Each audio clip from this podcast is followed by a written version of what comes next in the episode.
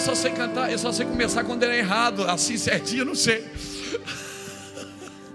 Porque Ele vive, posso crer no amanhã.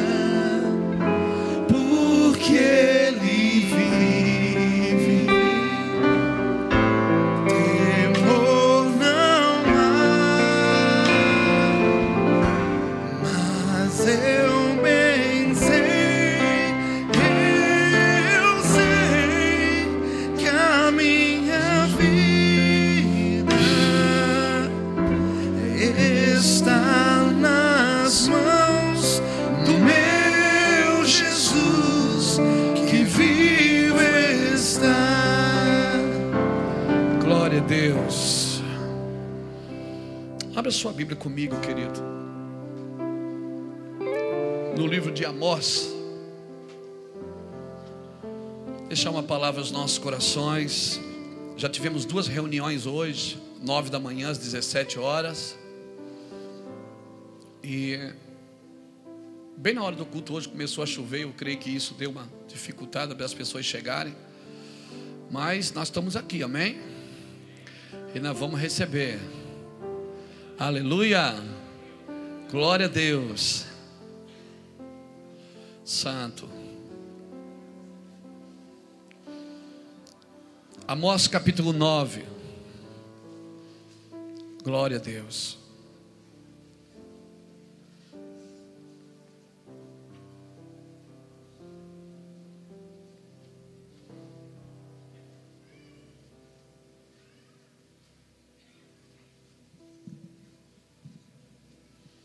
Glória ao nome de Jesus. Você que está em casa também pela internet, que o Senhor te pegue aí, amém. Glória ao nome de Jesus. Estamos ao vivo também pela internet, pela rádio também, né? 98.3. Tem três igrejas funcionando aqui hoje, irmão. Uma aqui, uma pela rádio e uma pela internet.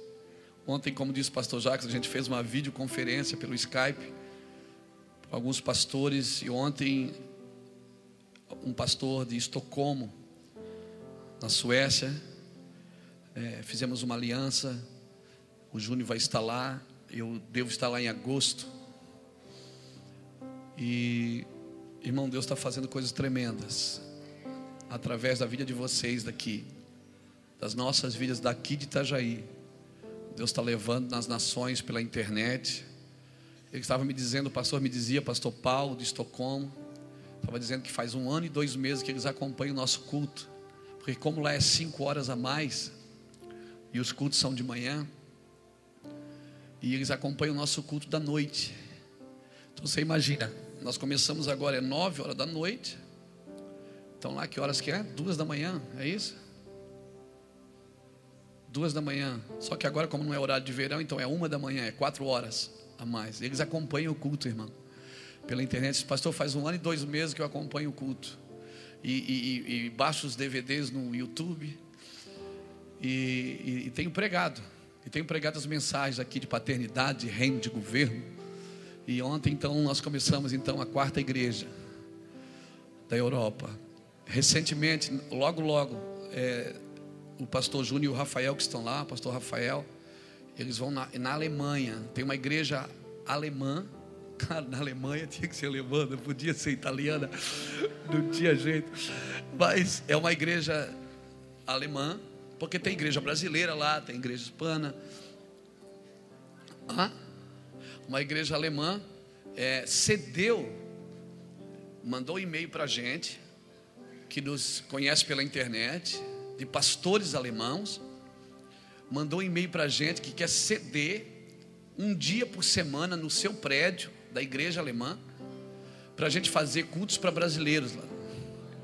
Para a gente ter um Mervan lá dentro da igreja alemã. E julho ou agosto, se Deus quiser, eu acho que é mais precisamente em agosto, nós vamos fazer, uma, um, nós vamos fazer um café de pastores alemãos. Café de pastor alemão. Nós vamos fazer. Não combinou o que eu falei, né? Não combinou. Não. É, nós vamos fazer um café lá de pastores. E só pastor. Não adianta, é pastores, alemão. Amém? Eu espero que eles não estejam vendo isso, meus irmãos. Eu amo vocês. Glória a Deus. Mas é assim que nós somos. Se vocês querem dar um espaço para nós, é assim mesmo que nós somos. Né? Então nós vamos escandalizar. Glória a Deus. E queridos, Deus está fazendo, amém? Como o pastor Jacques falou, ontem a gente esteve ali em Camboriú, na conferência de alinhamento. De manhã tivemos com os pastores do COPAC, conselho de pastor da cidade, e foi, foi sobrenatural. Foi sobrenatural. Foi tremendo. O que Deus fez ali foi muito forte. Ah, e eu espero que a gente possa ter graça e ter sabedoria e ter humildade para guardar o coração e não sair do propósito que Deus quer. Eu acho que a maior dificuldade que nós temos hoje como ministério é guardar o coração. Amém, queridos? Guardar o coração. Porque Deus está fazendo muitas coisas e não está fazendo através de um homem, não sou eu que estou fazendo. É uma equipe aqui de pastores, de líderes, de intercessores, de adoradores de pessoas que não aparecem nos púlpitos, mas que estão de mãos dadas, pensando e fazendo a mesma coisa, trabalhando no mesmo propósito. Nós louvamos ao Senhor. Ontem nós desafiamos jovens lá em Camboriú para ir para o Nordeste, para o trabalho no Nordeste. E, e, e, Deus vai começar a fazer isso aqui. Eu tava, essa semana eu falei com a minha esposa, eu estava em casa, a gente estava chegando em casa assim, ela disse que foi, eu disse, ah, eu estou tão injuriado. Minha vontade é pegar minha Bíblia e ir lá para a rua Erci Luz, ficar gritando lá. Ela disse: Vamos fazer isso? Vamos embora. Então nós vamos fazer isso. Se você passar lá, é eu mesmo, tá, irmão? Não se assusta, não. É verdade, eu tô, eu tô a ponto de explodir se eu não sair para as ruas. Como eu comecei o ministério, é assim que tem que ser. Eu não vou mais esperar o domingo à noite para você vir aqui, para você me ouvir falar. E nem vou esperar mais os horários da rádio para que as pregações entrem no ar. E nem da televisão. Eu estou com vontade de, de falar, eu tenho que falar. Se eu não falar, eu. Eu não sei o que vai acontecer. Eu preciso falar. Eu preciso botar para fora o que Deus colocou para dentro. E eu vou dizer uma coisa para você. Eu não sei como alguns de vocês suportam isso. eu ainda falo alguma coisinha. Mas alguns de vocês estão entulhados de Bíblia, de revelação, e ficam em casa vendo televisão. Eu não sei como você aguenta isso. Obrigado pelo seu amém. Eu não sei como você aguenta. Você fala a verdade. Tem gente aqui assim, não tem, irmão? Fala. Você não está com vontade de sair para a rua, gritar, e nos vizinhos, na família.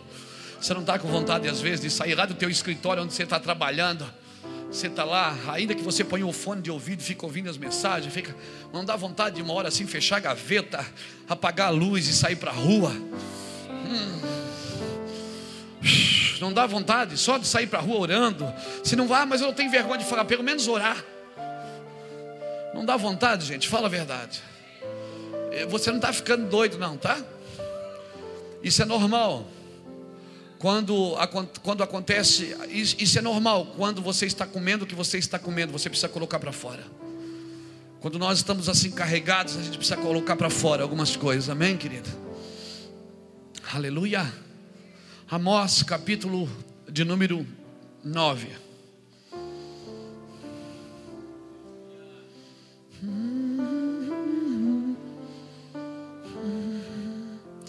Capítulo 9, versículo de número 11 diz assim: Naquele dia tornarei a levantar a tenda de Davi que está caída, e repararei os seus lugares quebrados, restaurarei as suas ruínas, e a edificarei como nos dias da antiguidade, para que possua o restante de Edom e todas as nações, para que possua o que?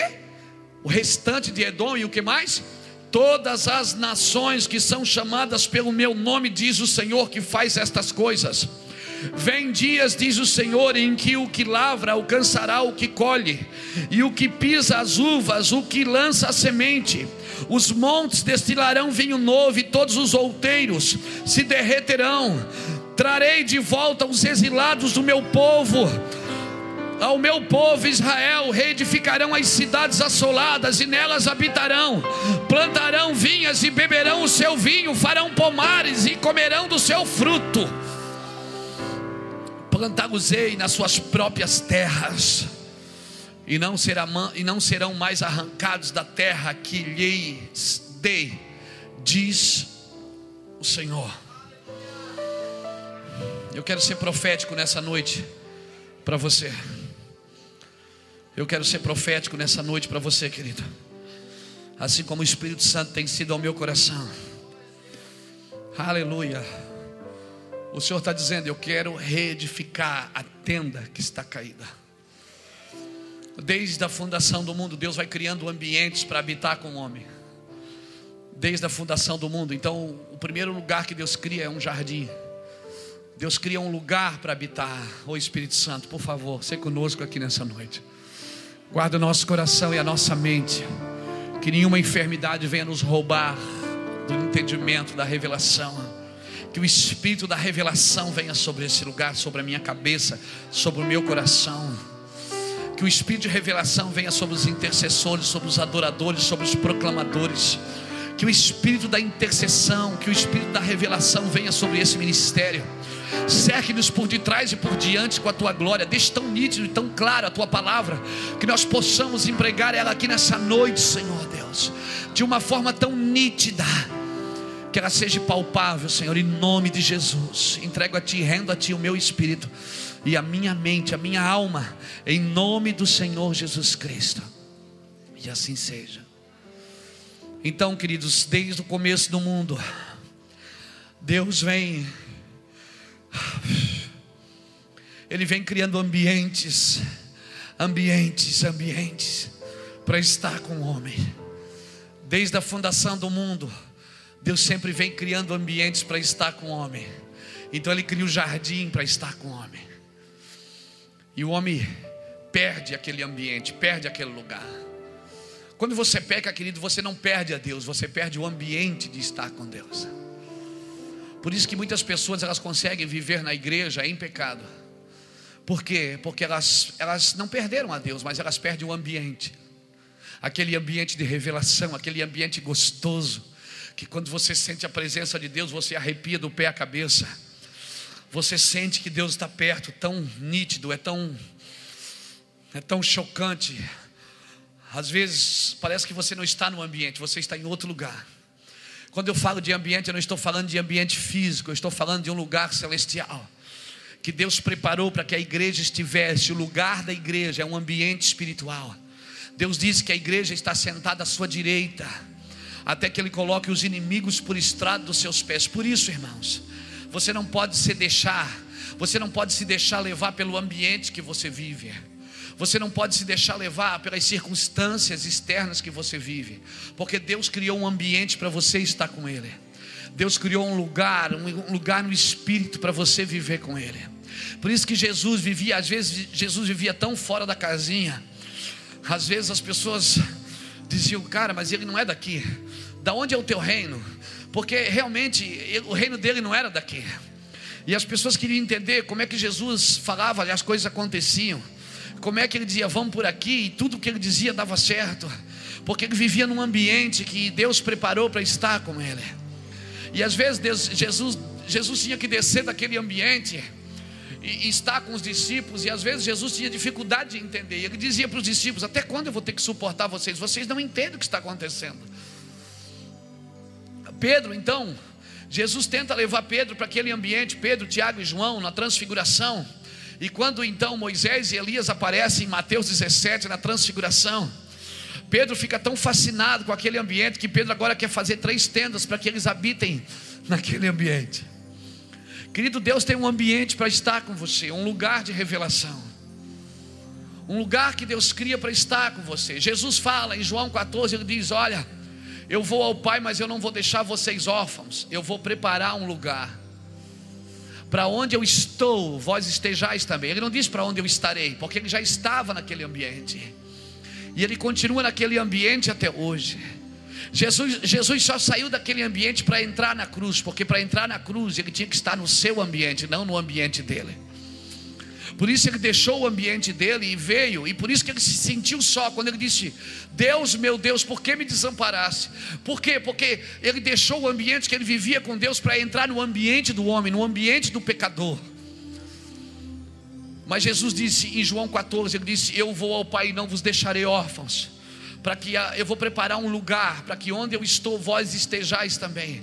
Para que onde eu estou, Jesus não estava falando do, do futuro, ele estava falando do presente, ele estava dizendo para onde eu estou, esse ambiente que eu vivo agora, é esse ambiente que eu vou preparar para você. Tem gente que pensa que Jesus foi para o céu trabalhar de pedreiro, fazer casa, fazer mansões. Tem gente que pensa que Jesus foi para o céu trabalhar de pedreiro, não, querida. Ele foi sentar à direita de Deus, e junto com o Espírito Santo aqui, o Espírito Santo daqui, e Jesus lá, intercedendo por você, o Espírito Santo aqui, tentando revelar Deus para você, e, e, e Jesus lá, tentando dizer para Deus, provando para Deus que você é falho, mas que você pode ser transformada. Aleluia. Então um daqui, o outro de lá, intercedendo diante do Pai. Aleluia, criando um ambiente para que você possa entrar novamente no ambiente que Adão perdeu lá no jardim. Aleluia. É esse ambiente que Jesus quer levar à igreja, um ambiente de revelação, um ambiente de entendimento. Deus não te chamou para sofrer. No ambiente de Deus não há dor, não há dificuldade, não há necessidade. Ele quer levar você para esse lugar. Eu vou preparar-vos lugar. Para que onde eu estou, vós estejais também. É um ambiente de conexão direta, sem intervalo, ininterrupta. É um ambiente de conexão ligado, é ligado direto, é nesse lugar. Você está na terra, mas não está. Você tem coisas na terra, mas não tem. Você usufrui, mas não é seu. Por quê? Porque onde estiver seu coração, aí está o seu tesouro. É para esse ambiente que Deus quer levar o seu coração. Aleluia, mas enquanto nós quisermos ir para a igreja negociar com Deus para criar um ambiente aqui na terra, não, não, não, não. Nós vamos viver na terra um dia. Vamos governar com Deus na terra. Vamos governar com Jesus. Mas primeiro, irmão, nós temos que dar uma subidinha para entender o que Deus quer. Atrair os céus à terra. Tinha uma canção que a gente cantava quando era menino. Não sei se o céu subiu, se a terra subiu ou o céu desceu. Só sei que está cheio de anjos de Deus porque o próprio Deus está aqui. É desse ambiente que eu estou falando, querida. É um lugar que as coisas ficam claras para você, as coisas ficam nítidas para você. É um ambiente de entendimento. Às vezes você não sente, mas você sabe que Ele está ali. E você sabe, está todo mundo indo para um lugar e Deus diz assim para você: faz isso, vai para outro. Por isso que Moisés fazia a tenda fora do arraial, diz a Bíblia em Êxodo capítulo 33. Moisés fazia a tenda fora do arraial e Deus vinha para estar com ele. Então, porque quando você sai do ambiente da terra, porque naquele ambiente, naquele ambiente do arraial, ali eles fizeram é, bezerro de ouro, ali eles reclamavam da comida, ali havia murmuração, ali a terra abria e engolia pessoas, mas aonde Moisés fez a sua tenda, num ambiente fora daquele, Aí Deus vinha, irmão. Deus está nos convidando para sair. Sair de um ambiente de corrupção, de um ambiente de mentira, de engano. E ele diz: Eu estou restaurando a tenda de Davi.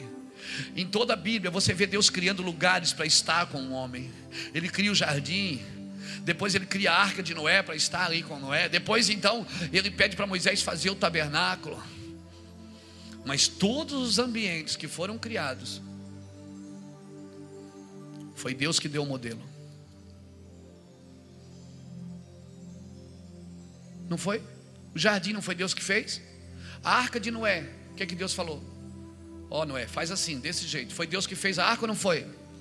Foi. O tabernáculo, o que é que ele disse para Moisés? Faz como você viu no monte. Quem é que deu o modelo do tabernáculo? Só que a única coisa que ele disse que vai restaurar, não foi ele que deu o modelo.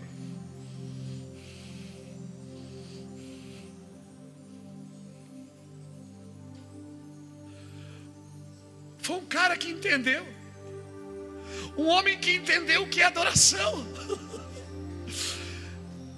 Deus disse: até que o homem entendesse, Deus tinha que dar um modelo.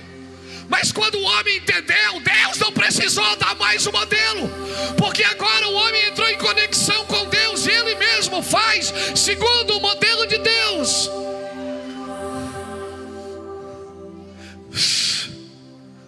O único lugar, Cláudio, que não foi Deus que deu o modelo, é o único lugar que ele quer restaurar a tenda de Davi. O jardim foi ele que fez, o tabernáculo foi ele, a arca foi ele. A tenda não, a tenda foi Davi. Uhul! A tenda foi Davi, ele entendeu. E sabe o que ele disse quando ele encontra Davi? Salmo 89, verso 20, ele diz: Achei Davi, o meu servo, com meu santo óleo ungi, a minha mão será firme com ele, e o meu braço fortalecerá. O inimigo já não oportunará mais. Diga para a pessoa que está do seu lado: se você entendeu o que é adoração, Deus vai usar o seu modelo, não mais o dele. Porque Deus não quer, Deus não quer que ter que dizer para os outros como adorar. Deus não é um ministro de louvor que está aqui na frente às vezes e a gente tem que dizer mão para cima, mão para o lado, para a direita, para a esquerda, em minha frente e para trás, de todo lado. Às vezes a gente tem que dizer assim: agora para cá, agora para lá. Deus não é assim. Deus fez isso até alguém entender. Quando alguém entendeu, Ele deu o um modelo até alguém entender. Quando Davi entendeu, Deus disse: agora eu vou levantar isso. Um lugar na terra que um homem criou para mim. O modelo que saiu do coração dele. E sabe o que mais me, me chama a atenção? É que segunda Crônicas, capítulo 1, versículo de 1 ao 3, quando Davi traz a arca para Jerusalém, ainda existia o tabernáculo. O tabernáculo estava aqui. E a arca estava aqui. Deixa eu pegar a arca aqui. Você vai ser a arca aqui. Não, você não, não, não serve para ser a arca. Quando Davi chega em Jerusalém, o tabernáculo estava aqui, em Gibeon. No monte, na cidade, Gibeon significa cidade dos montes. Só que quando Davi chega, o modelo era aquele. Ele para. Ele não vou fazer ali não. Ele faz uma tenda num lugar chamado Kiriat Jearim que significa cidade dos bosques. E ele não faz a tenda aqui. Ele não pega a arca e traz para cá. Ele diz: Eu vou fazer uma tenda. Você, sabe o que, é que eu fico imaginando? Os sacerdotes na época dizendo: Não pode. O modelo é esse aqui, ó. É duas músicas ligeiras, três devagarzinho. O modelo é esse aqui, ó. Não, não pode. E Davi disse: Não, mas eu quero fazer um lugar diferente para Deus. Um lugar que ninguém mais vai precisar matar boi, matar vaca, matar cordeiro, matar pombinho, sem sangue. Sabe por quê? Porque Davi entendeu o propósito eterno. O sangue hum, ainda estava por vir.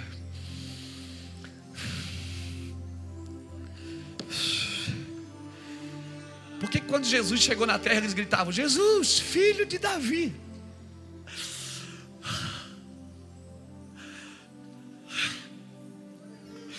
Sabe por que, que às vezes a gente é criticado quando a gente chega com um modelo diferente?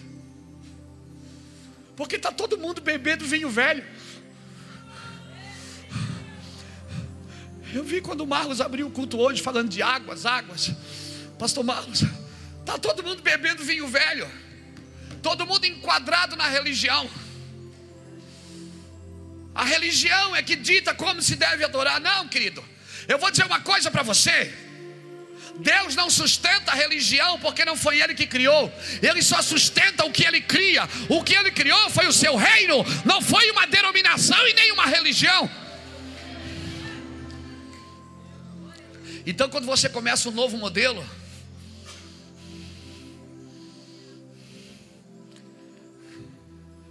as pessoas vão dizer, cara, isso é loucura, está errado, isso não é de Deus, porque nós achamos o que, que é, o que é de Deus foi aquilo que nos empurraram boca abaixo.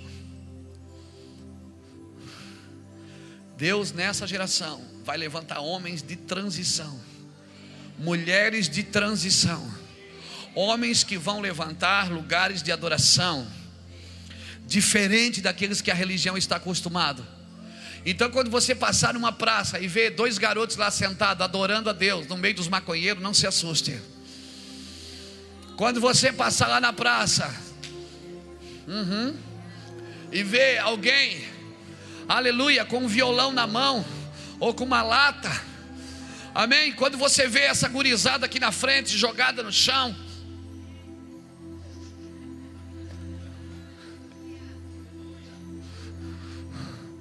você não, por favor, não diga isso não é de Deus, não, é que você está bebendo vinho velho.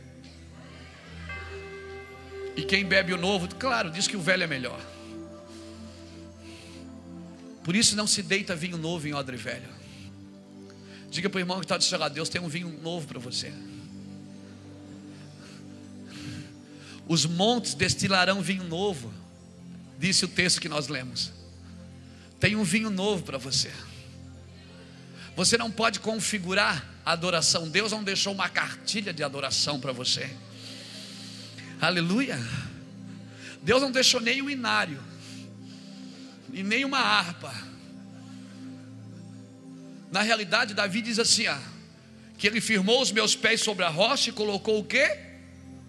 Um novo cântico na minha boca. É que quando todo mundo cantava de um jeito, Davi cantava um novo cântico. E, e esse novo cântico tinha um nome. Era um hino de louvor ao nosso Deus. E sabe o que era o um novo cântico? Era coisa que vinha na hora. Ele pegava a harpa e ficava. Hum, aleluia. Se você vier aqui, eu vou te agarrar. E nunca mais vou te soltar. Olha, olha os salmos de Davi. Laços de morte me cercaram, torrente de impiedades me assolavam, mas eu clamei ao Senhor. E sabe o que, é que ele fez? Ele teve a cara de pau de escrever tudo isso ainda.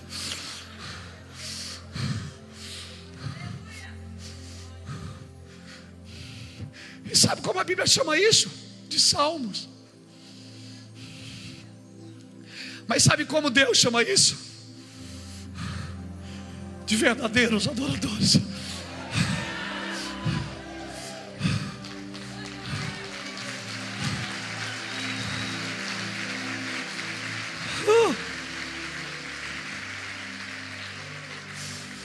Sabe como a Bíblia chama isso de salmos? Sabe o que, que Deus diz isso? Adoração. Por isso Deus diz no Salmo 89, verso 20: Achei Davi, o meu servo, e com o meu santo óleo ungi, a minha boca será firme com ele,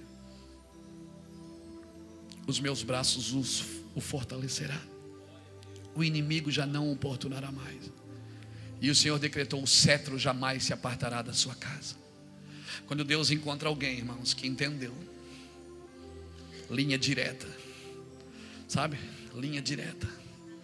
Quando Deus acha alguém que entende a conexão direta, sabe como é que Deus chama isso? Sabe como? De adoração. Alguém que não, com música ou sem música, com necessidade, com adversidade. Olha os salmos de Davi. Ele conta as suas mazelas. Ele diz: Senhor, eu invejei o ímpio. Tive vontade de ter o que ele tinha. Mas até que eu entrei na casa do Senhor e vi aonde é o final de todos. Um homem que adora Deus, irmãos, ele não adora só porque está bem. Ele adora porque Deus é Deus. Ele adora na enfermidade. Eu me lembro de um homem que me. Foi um homem que me ajudou a me discipular, pastor Eládio. Quem já foi na barbearia do Eládio? Eu me lembro que eu ia tarde lá. Eu não trabalhava na época. Eu andava nas ruas querendo ganhar pessoas para Jesus. Embora eu já estava trabalhando, eu só não tinha dinheiro. E, embora as pessoas diziam para mim, você tem que arrumar um trabalho, eu já tinha. E, e o pastor Elade, às vezes, botava dinheiro no meu bolso. Hoje, a filha dele congrega conosco. Seu genro congrega conosco. Eu me lembro que eu ia lá para a barbearia dele e à tarde, às vezes, não tinha muitos clientes. E a gente ficava, e ele ficava, abria a Bíblia e, meu Deus, era chapação. Era chapação. E quando ele foi acometido de câncer, de enfermidade, que o câncer foi o matando. Eu me lembro que três dias antes de ele morrer, eu fui visitá-lo. E ele estava na cama com a barriga enorme. Já não tinha, já não tinha mais cor de gente, já não tinha mais cabelo. E eu dizia: "Daí, pastorzão?" Ele dizia: ah, "Só estou esperando ele chegar." Só estou esperando agora, só o que me resta é orar em língua, né?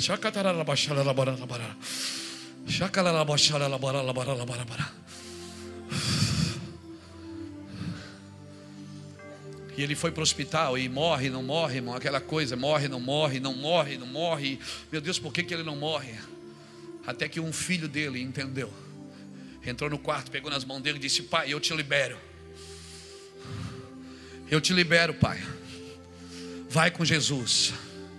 Algumas horas depois ele estava morto. Estava com o Senhor. Aleluia. A morte é tão assustadora, irmãos. Mas se nós pudéssemos entender que se nós morrêssemos agora.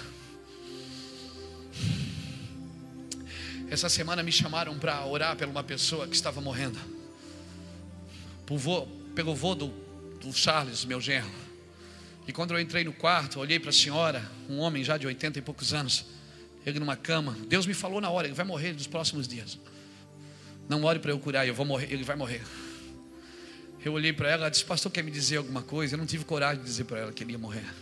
Mas eu falei para o Charles, eu orei por ele, disse: Charles, ele não, ele não, ele, olha, ele vai durar alguns dias, ele não aguenta sete dias. E ele não durou 24 horas. Aí hoje eu fui no velório à tarde dele, passei lá e peguei na mão deles e disse, ele disse, é bem que o pastor falou. Eu digo, não, não fui eu que falei. Para Deus, irmãos. Para Deus. Isso tudo é uma coisa tão. Se nós entendêssemos o que é adoração, nós não teríamos medo de muitas coisas. Nós não teríamos medo de tantas coisas. É porque nós estamos na terra, muitas vezes querendo deixar que Deus venha aqui. Não, nós temos que entrar no ambiente dele.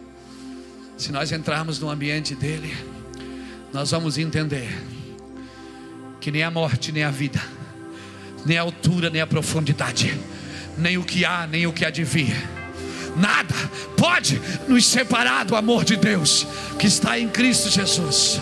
Se nós entendêssemos alguma coisa, nada, como disse Paulo, nada, nada pode me separar do amor de Deus. Deus diz: Eu vou restaurar a tenda de Davi. A tenda que um cara entendeu e fez para mim. Ele entendeu, ele fez para mim uma tenda. Sabe o que me encanta é que Davi chegou em Jerusalém. O que fazer com a arca? Põe no tabernáculo? Não, eu vou fazer uma tenda. A tenda não tinha véu. Davi já estava vendo a cruz, querido. Ele já estava vendo que nós todos íamos entrar em adoração, sem sacrifício. Porque o sacrifício, o cordeiro, ele ia oferecer, o cordeiro pascual, ele ia oferecer o sacrifício. Eu espero que essa semana você entenda mais do que chocolates. Eu espero que essa semana você entenda mais do que coelhos, mais do que ovos. Você entenda exatamente o que significa o cordeiro pascual Que nessa semana você entenda algumas coisas. Aleluia. Que você possa entender o seu propósito eterno. E quando Davi chega em Jerusalém, com a arca, com a arca da aliança, enquanto todo mundo está sacrificando lá em Gibeão, ele põe ela em Kiriat Jearim ele representa um agente de transição. Irmãos, eu não quero, Deus, Deus sabe o que eu vou falar, eu, Deus me livre presunção, e Deus me livre, Deus me guarde de achar que eu sou alguma coisa diante do Todo-Poderoso, eu sou nada, mas eu sei o que o Ministério Mevan representa, e o que muita gente dessa nação representa aqui, não se dobrou a Baal, nós somos agentes de transição. Nós somos agentes que estamos tirando a adoração de um lugar, estamos levando ela para outro. Nós estamos agentes que estamos tirando a intercessão de um lugar, estamos levando ela para outro. Estamos agentes que estamos tirando o louvor de um lugar e levando ele para outro. Somos agentes que estamos tirando o ministério diaconal, pastoral, presbiterial, ou au, au, au, qualquer coisa assim, de um lugar e levando para outro. Nós tirando, estamos tirando os empresários de um lugar e levando para outro, um lugar de entendimento. Aleluia, um lugar, um ambiente de Deus, um ambiente que é só você e Ele, não tem intervalos, não tem obstáculos no meio. Todo mundo ainda sacrificava boi aqui, aqui não. Sabe o que é que Davi fez aqui? Davi separou três famílias: Azaf, Atã Amã e Gedutum. Ele pegou três famílias, separou essas três famílias e disse: Olha, a partir de hoje vocês não vão mais trabalhar no tabernáculo, vocês vão trabalhar aqui. E ele, ele criou instrumentos. Davi criou instrumentos. E ele colocou músicos e cantores aqui. E de três em três horas eles mudavam o turno. E eles ficavam ao redor da arca. O Senhor é bom. E a sua misericórdia dura para sempre. O Senhor é bom. A sua misericórdia dura para sempre. O Senhor é bom e a sua misericórdia dura para sempre. O Senhor é bom e a sua misericórdia dura para sempre. O Senhor é bom e a sua misericórdia dura para sempre. O Senhor é bom e a sua misericórdia dura para sempre. O Senhor é bom e a sua misericórdia dura para sempre. Sabe como é que os anjos no céu dizem? Santo, santo, santo. Santo, santo, santo.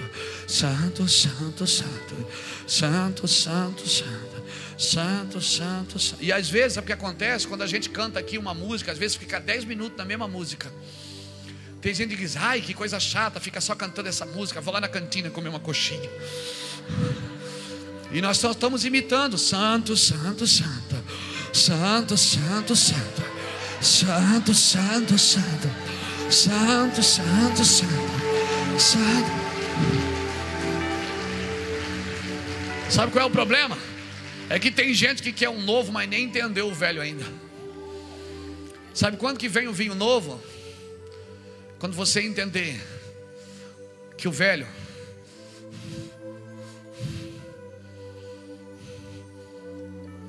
não é mais desse jeito. Por isso Deus está levantando ministérios de louvores diferentes, ministros de louvor diferentes. Deus está levantando pastores diferentes. Eles não foram treinados em salas de aula. Eles não estão bitolados numa teologia. Eles vivem em revelação. Ainda que a sala de aula eles participam porque eles precisam de informações, mas eles eles andam em revelação. Eles vêm com a mensagem e pregam outra. Eles vêm com uma música e cantam outra.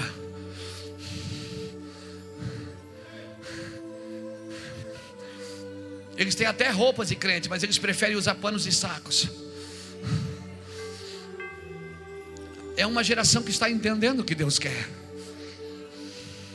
Essa é uma geração que está entendendo o que é ministrar diante do altar. E mesmo quando não tem plateia, eles estão adorando ao Senhor. Mesmo quando não tem cachê, eles estão adorando o Senhor.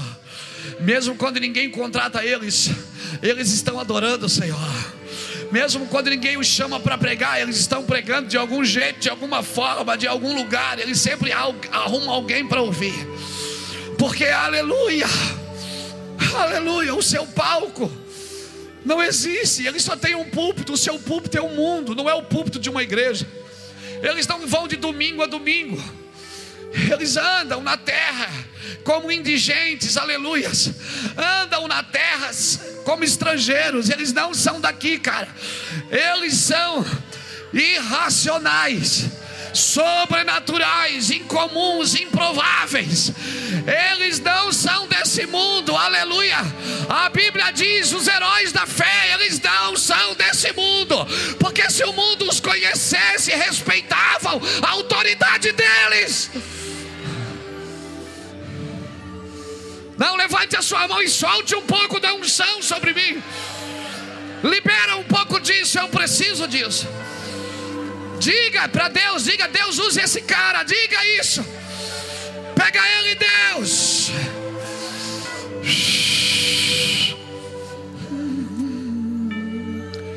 Nos deixa ser a geração que busca a tua glória mais que a própria vida. Nos deixa ser a geração que busca a tua glória mais que a própria vida. Nos deixa ser a geração que busca a tua glória mais que a própria vida. Sem ti não irei, sem ti não irei. Não nos deixe sair da tua presença sem ti não irei, sem ti não irei. Não nos deixes sair da tua presença. Pega-nos aqui, Senhor. Pega-nos aqui. Tu tem liberdade para pegar a gente aqui, levar a gente para os teus ambientes. Leva a gente para os teus ambientes, Senhor. Leva a gente para os lugares celestiais. Leva a gente para os ambientes celestiais, para os lugares de honra, para os lugares que a igreja precisa estar. Leva a gente, Senhor. Leva a gente, leva a gente, Senhor. Leva a gente para esses lugares de glória. É.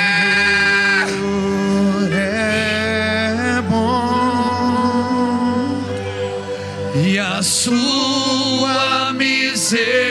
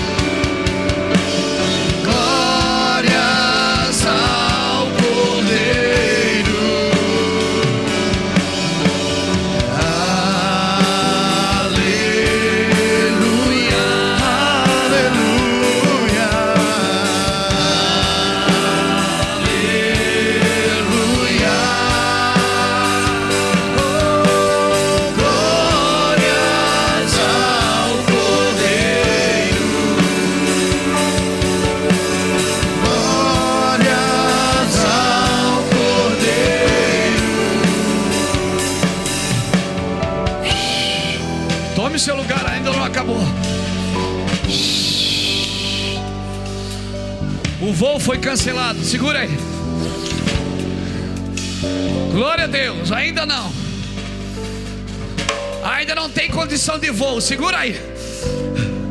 Nós já vamos decolar. Amém. Glória a Deus. Glória ao nome de Jesus.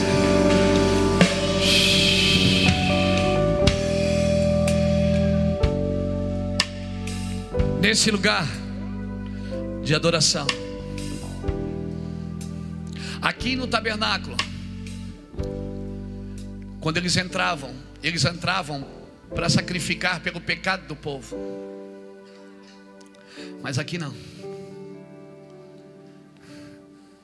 Aqui eles adoravam por aquilo que estava por acontecer. Foi aqui que Deus falou para Davi: Pede-me, e eu te darei as nações por herança. Não foi aqui. Aqui o sacerdote entrava uma vez por ano para sacrificar pelo pecado da nação. Aqui não. Aqui Davi colocou cantores e por 40 anos em Jerusalém, em todo o reino de Davi, por 40 anos aonde você passava, você podia ouvir os louvores dia e noite. Os instrumentos que Davi criou, as canções que ele escreveu. E sabe quem era Davi? Também era o homem mais guerreiro. Davi não foi como seu filho Salomão que fazia alianças para guardar a paz. Sabe, sabe onde é que está a paz da igreja? Está na adoração. A igreja não tem que fazer alianças com o mundo para guardar as suas fronteiras. Salomão, ele fazia alianças com os reis vizinhos, trazia suas filhas, se casava com elas, e trazia também os deuses pagãos, pagãos para dentro de Jerusalém. Davi nunca fez uma aliança. Davi dizia assim: É o Senhor que me guarda, é o Senhor guarda a minha entrada e a minha saída. A adoração guardava as fronteiras de Israel, não eram as alianças. A igreja não tem que fazer aliança com o mundo para guardar fronteiras. A igreja não tem que fazer alianças para aumentar suas tendas, para se sentir paz. Quando a igreja fez aliança com o Estado, ela se perdeu.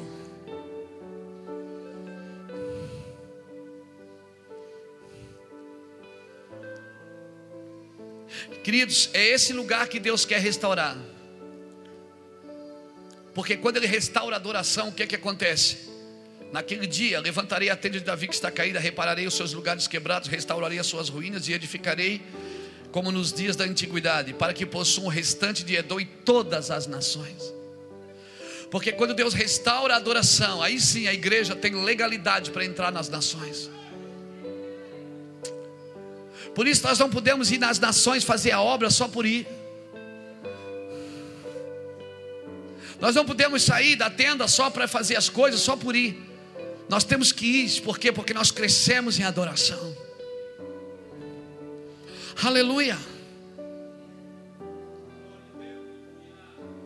Por isso que a primeira comitiva que nós enviamos para a Europa nesses dias foi um ministro de louvor, que é um profeta e um profeta. Foi eles que nós enviamos, os dois primeiros. Foram lá. Eu deveria ir primeiro como pastor, presidente, mas não. Eu sou o apóstolo, depois eu vou.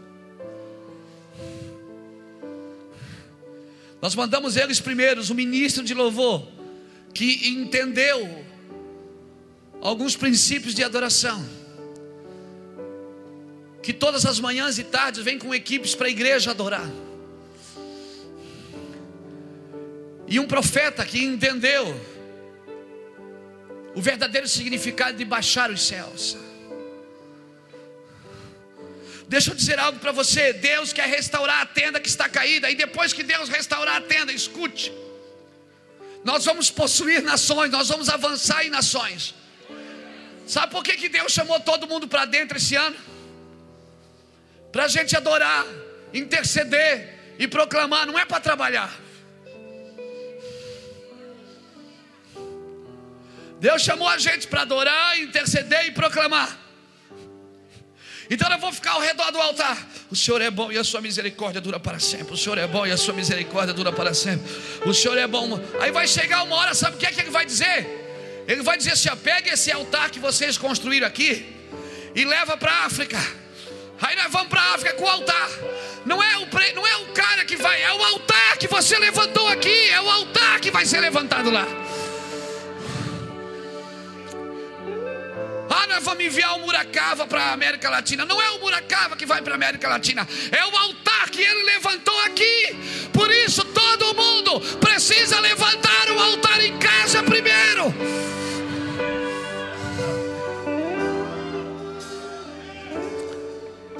Como é que você vai conquistar coisas fora se você não levantar um altar na sua casa? Por isso Deus falou para 2013: vem todo mundo para dentro. Embora nós ainda saímos para pregar em algumas conferências que nós criamos, mas o nosso coração está aqui dentro, levantando altares durante o dia. Deus não nos chamou para ficar no ativismo para cima e para baixo, não, Ele chamou para levantar altar. Amém. Deus não nos chamou para carregar cimento e tijolo, não. Se precisar, nós vamos contratar pessoas para fazer isso.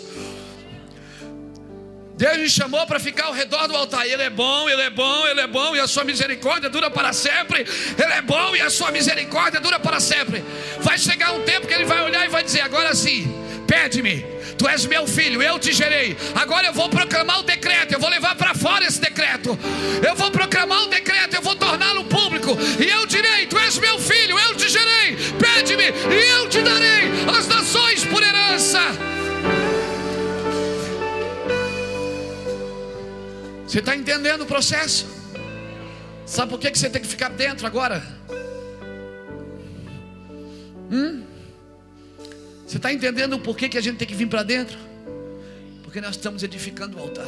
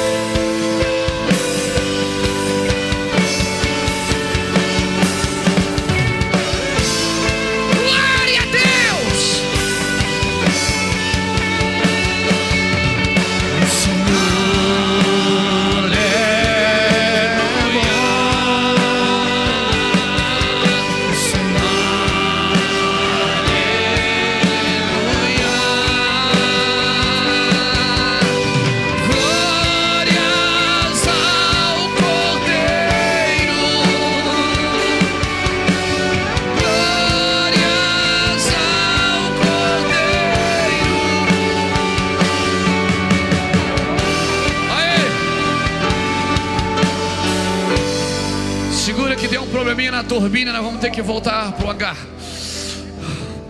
Não, eu tenho que, eu tenho que compartilhar com você. Meu coração está carregado.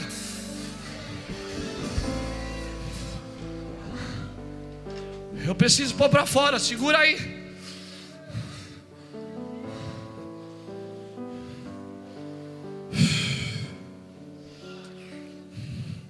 Os montes destilarão vinho novo. Aí sabe o que, é que vai acontecer quando ele? Hum, hum, hum.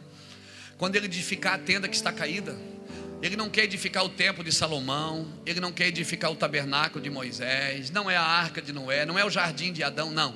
Ele quer edificar a tenda de Davi. Porque todos os outros foi ele que deu a ideia. De Davi não. Cara chapado esse Davi, irmão. A ideia foi de Davi. Eles vão fazer uma tenda aqui. Tenda, Davi. É, põe a tenda aí. Fazer uma tendinha. Estica para cá, corda, estica para lá. Bota a arca aqui, bota. Mas e o véu? Não, deixa o véu. E tá aí, onde é que a gente vai matar os bois? Não, aqui não vai ter sangue, não.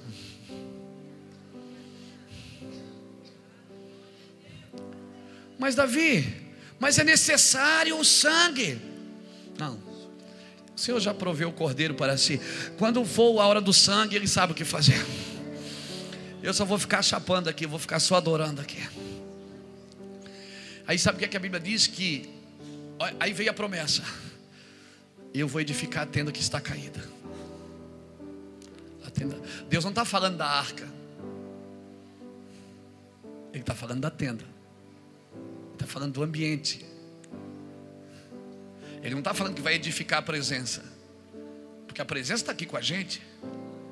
O Espírito soprou em nós, nós somos cheios do Espírito Santo, então a presença está aqui. Ele não vai edificar a presença, a presença já está aqui, ele vai edificar o ambiente para que a presença se manifeste. Uhum. Aí ele diz: e aí vai acontecer o que? Vocês vão possuir as nações. Estou profetizando para ti, irmão. Estou profetizando para ti, cristão. Para ti, pastor. Para ti, obreiro. Para ti, servo do Deus Altíssimo. Independente é a denominação que você congrega. Para você.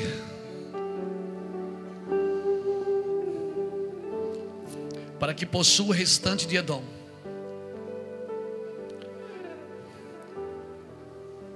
E todas as nações da terra. E aí sabe o que vai acontecer? Olha só. Agora parece que não está acontecendo nada, né? É ou não é? Você ora, ora, ora, jejua, jejua, jejua, investe, investe, investe. Parece que não acontece nada. Mas depois que Deus reedificar a tenda de Davi que está caída, o que é que vai acontecer? Os montes vão começar a destilar vinho. O que planta vai alcançar o que colhe. Ou seja, o cara está plantando, já vem outro colhendo atrás, não dá nem tempo de crescer. Sabe como é que se chama isso? Aceleração, rapidez. Então agora, cara, agora, irmão, agora, meu querido, a impressão que você tem é que não está indo, mas está. A impressão que você tem é que não está avançando, mas está. Que não está rompendo, mas está. Por quê? Porque a hora que ele começar a edificar a tenda, você adora, adora, adora e não acontece nada. Mas a hora que a tenda for reedificada, o que planta vai alcançar o que colhe. É, você vai plantando, vai pensar que vai colher daqui, que nem eucalipto, vai colher daqui a seis anos. No mês seguinte já tem alguém colhendo o que você plantou. Porque virá um tempo de rapidez, de poder. Mas Deus precisa fazer isso. Diga para o irmão que está do seu lado: Eu quero o vinho novo. Eu quero esse ambiente novo. Quem quer vinho novo? Eu quero. Uhum. Agora o vinho novo pode ser colocado em odre velha. Então o que é que tem que fazer? Uhum. O que é que ele tem que fazer? Tem que fazer um odre novo. Então diga para o irmão que está do seu lado, ele vai acabar com você. Ele vai fazer de você um odre novo. Agora, como que se faz um odre novo? Abra sua Bíblia comigo. Eita Deus, tu é, tu é demais. Meu Deus, e Deus é demais. Salmo 119. Vamos ver como é que se faz um odre novo. Porque Deus não vai deitar vinho novo em odre velho, nem remendar pano novo em, em, em roupa velha. Eu quero, eu quero vinho novo, mas o odre tem que ser novo.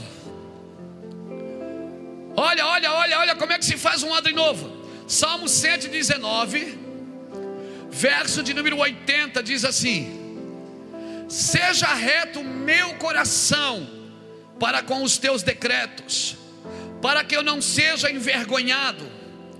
Desfalece a minha alma, aguardando a tua salvação, mas espero na tua palavra. Os meus olhos desfalecem esperando por tua promessa, e eu digo: quando me consolarás? Embora eu seja como um odre na fumaça, eu não me esqueço dos teus decretos. Um odre onde? Na fumaça. Quem aqui já viu um odre? Um odre é um recipiente de couro, de couro de animal. Eles usavam principalmente essa parte do animal, o quarto. Juntava os dois e fazia um odre. Só que um odre, depois matava-se o animal, se, se comia carne, evidentemente. E depois pegava esse odre, escarneava, tirava a carne dele e pendurava ele aonde? Na fumaça, meu lindo. Para que pendurava na fumaça? Primeiro, para a mosca não posar. Diga para o irmão que está do seu lado: Beuzebu não pode tocar em você, querido. Beuzebu, Deus das moscas, não vai tocar em você, não. Diga para ele: Beuzebu não vai te pegar. Beuzebu não vai te pegar. Segundo, para que, que o odre ficava na fumaça? Para criar elasticidade. Porque senão você não suporta o vinho novo.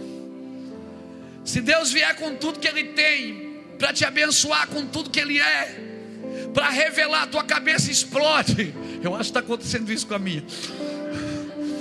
Não, irmão, eu acho que é.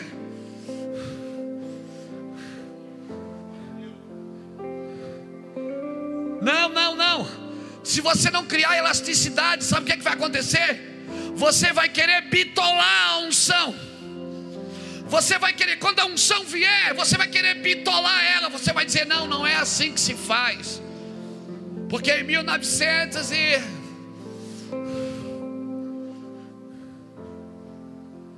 Por isso você tem que criar elasticidade, você tem que ser mais paciente, mais misericordioso mais quebrantado.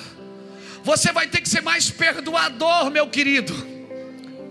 Se você não criar elasticidade, vai caber pouco vinho aí. Aleluia. E Deus vai usar você para embriagar as nações com a sua glória. E você não pode ir para uma nação bitolado. Você não pode ir para um território bitolado, achando que é do seu jeito que Deus trabalha.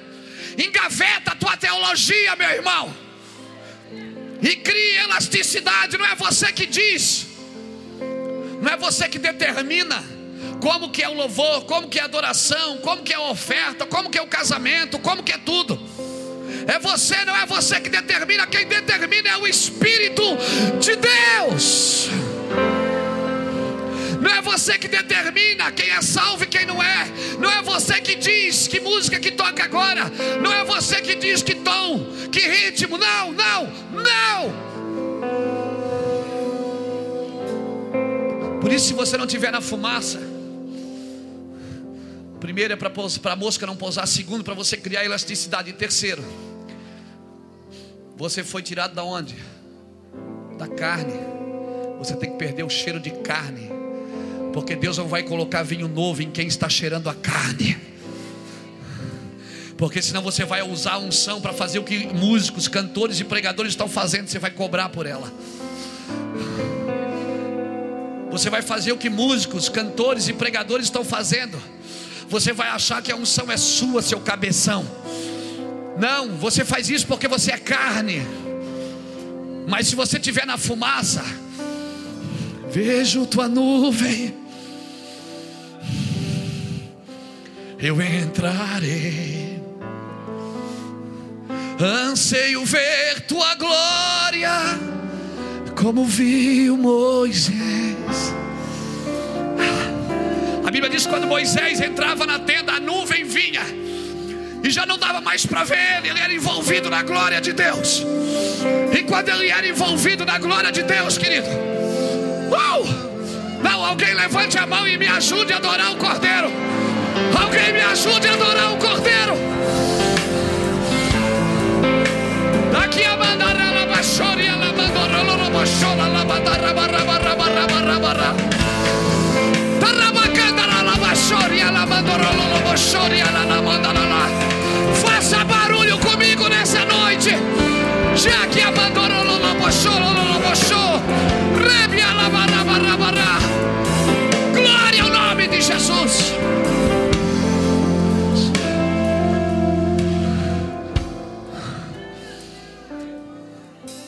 quer vinho novo?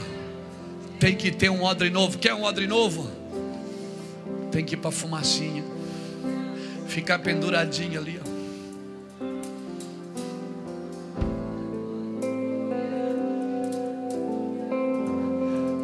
Ali você não precisa dizer Deus me usa. Vai chegar o tempo. Ali você não precisa fazer pedidos de oração e nem fazer uma lista de pedidos. adorando Ele. Era isso que Davi fazia. Por isso que quando aparecia um leão e um urso não era páreo para ele. Davi dizia: Deus, já volta aí. Largava a harpa, pegava o urso de pau, pegava o leão pela goela, deslocava o pescoço do urso, matava e voltava para a adoração. Aleluia. Por isso Deus pensou assim, cara, esse cara é bom. Eu vou tirar ele aqui de trás das ovelhas e vou colocar ele para dirigir uma nação. É assim que Deus vai fazer com alguns de vocês aqui nessa noite.